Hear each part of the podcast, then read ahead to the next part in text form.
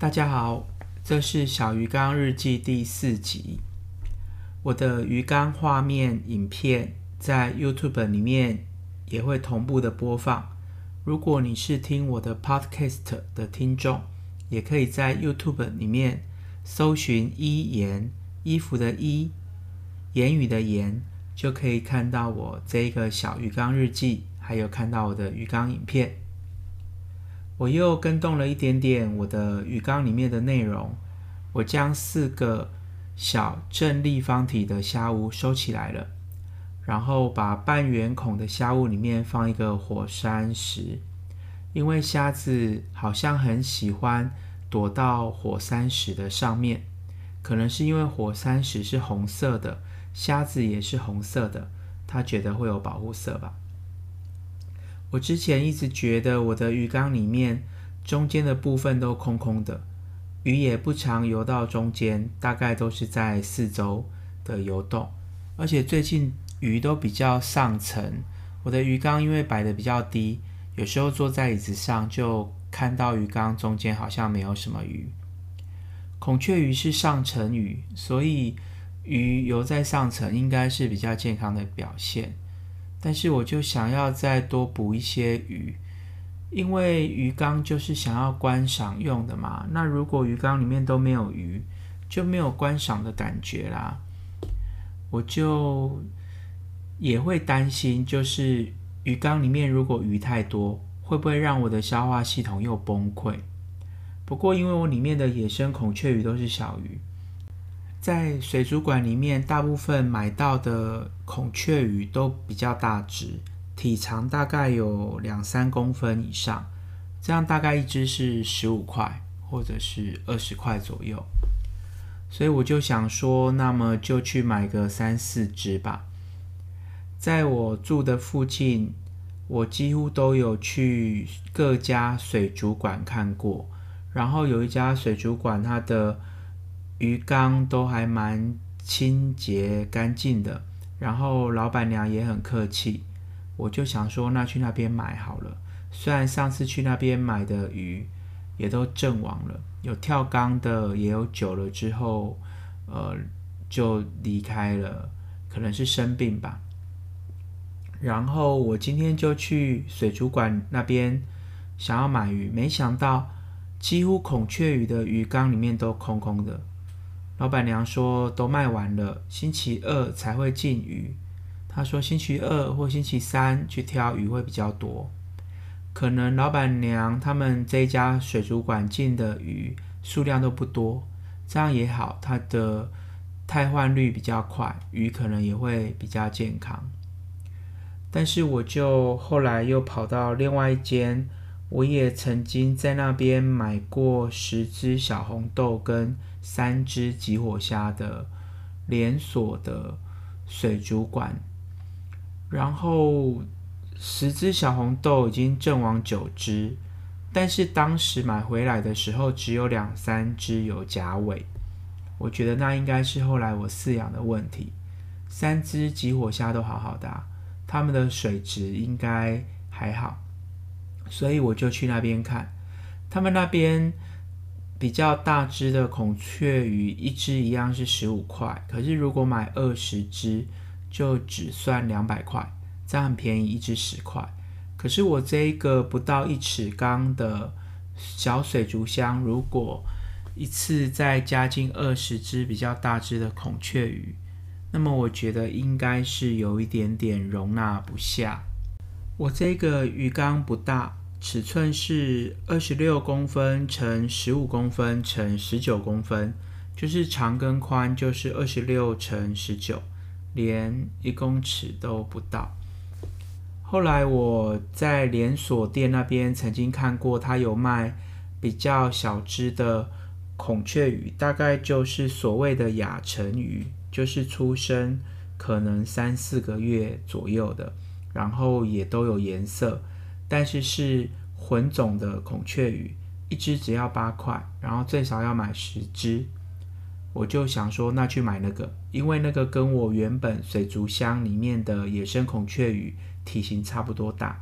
这样子再加十只，应该还不会让系统崩溃。也就是现在大家如果有看我 YouTube 上面的影片，就是影片里面水族箱里面已经加上了十只的孔雀鱼。这十只孔雀鱼我去买的时候，我有先看看水族馆里面孔雀鱼的样子，都还蛮活泼的。然后有红色尾巴的很多，然后有一点点是黑色尾巴的。我在买的时候，我就跟呃店员讲说，可不可以尽量捞红色的给我。然后这一位男店员就很冷淡的说，鱼不能挑选。我就说那黑色的也可以啦，因为里面有一两只嗯蛮黑的，我觉得黑的还蛮漂亮的。最后他捞给我的十只。我在走出来的时候，我就看到其中一只几乎是全白的，跟我自己的野生孔雀鱼的母鱼蛮像的。还有一只，它的尾巴已经有一些破损，就不知道是因为生病破尾，还是因为有被咬，或者是听说水流太强被冲破也有可能。但是尾巴上面还有一些些红点。其实我还蛮担心那只鱼可能身上已经带有呃虫了，可是我就想说，如果这只鱼它本身有虫，那么在水族馆里面可能就会传染给整缸的鱼啊，所以我还是暂时先把它放在大缸里面。本来我一直在考虑到底要不要把这一只尾巴稍微有一点点呃红点的鱼隔离。因为我之前在搜寻一些资料的时候，孔雀鱼的尾巴有红点，有红点可能是车轮虫或者是有出血，但是我在网络上看到车轮虫的图片，尾巴又好像只是很边缘的一点点红红的，但是我说的那一只孔雀鱼，它是有很多很多点，然后有点点粉红色的样子。所以我也不确定到底是不是车轮虫，反正我现在就是暂时放在大缸里面。如果它的活动力有变差，我再把它捞出来隔离。那么这十只孔雀鱼里面，其实应该都蛮活泼的，因为我把它们先放在另外一个容器里面的时候，全部都动得很厉害，可能是转换新环境的不适应。但是我曾经也有买过别的孔雀鱼，把它换到别的容器里面的时候，也有在沉底不动的。所以这十只孔雀鱼应该都蛮有活力的。就像刚刚我说尾巴有一点问题的那一只，我用汤匙先把它舀起来，就靠近观察，想要看看它的尾巴到底是怎么一回事的时候，它竟然就从汤匙里面的水这样子跳开了。然后还跳了很多次，还不小心掉到了地上，我就赶快再把它丢回去水里面。然后这十只鱼我都有先对温二十分钟，然后在每隔五分钟兑水，又兑了大概两次到三次。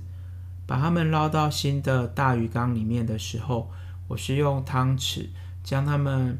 呃捞到汤匙里面，然后把它摆在大鱼缸的水面上。然后他们就会自己跳离汤匙，因为刚刚我看到有一只就这样跳开啊，然后他们就这样子从汤匙里面就会跳开啊，刚好就会跳进我的鱼缸里面了。